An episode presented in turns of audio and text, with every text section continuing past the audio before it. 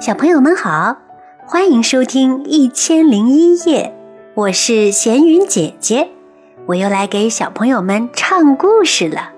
想要收听闲云姐姐更多音乐剧，可以在喜马拉雅上搜索“闲云姐姐”找到我哦。好啦，我们来听故事吧。偷吃油的小老鼠，两只刚出窝的小老鼠离开洞穴后。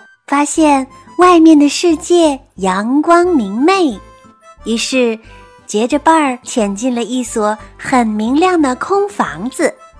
两只小老鼠异口同声地说道：“外面世界真好，我们眼花缭乱呀！外面世界真好，我们不要回去了。”暖暖的阳光照在我身上，外面世界真好，我们不要回去了。呼呼，这所房子好漂亮，好温暖啊！要是咱们的家是这样，该多好呀！一只小老鼠对它的同伴说：“是啊。”同伴回答道。于是。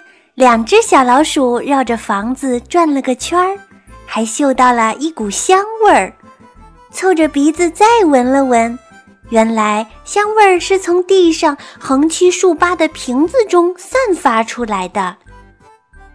两只小老鼠仔细一瞧，瓶子中还有些油，于是两只小老鼠毫不思索地各自爬进了油瓶，美美的。吃着剩余的香油，填饱肚子后，一只老鼠爬出瓶子，向它的同伴召唤道：“谁知瓶子里的小老鼠却说：‘我才不要，不要回去！这瓶子里多好，有吃有住，这里就像水晶宫一样。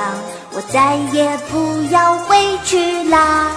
你自己回去吧。’”可这儿再好，也不是咱们的久留之地呀，咱们还是赶快离开吧。同伴劝慰这只小老鼠：“哼，要回你自己回吧，反正我是不回那个黑黢黢的家了。”嗯，那只小老鼠只好独自一个返回它的家里。留在瓶子里的这只小老鼠，每天饿了就舔一舔瓶子里的油，困了就睡在瓶子里，就这样吃了睡，睡了吃。小老鼠想，瓶子里真好。不觉几天就过去了，瓶子里的油终于被这只小老鼠舔得光光的了。当睡醒后的小老鼠。再也从瓶子里舔不出一丝油来，它才恋恋不舍地向瓶口爬去。可是已经晚了，任凭小老鼠怎样挣扎，它肥胖的身躯怎么也爬不出瓶子了，被瓶颈牢牢地卡住了。最后，这只小老鼠就活活地饿死在瓶子里了。他哪里知道，葬送他生命的地方，竟然就是他觉得最安逸、最舒适的地方。原来，再美好的地方，也不一定适合每个人永久的生存啊。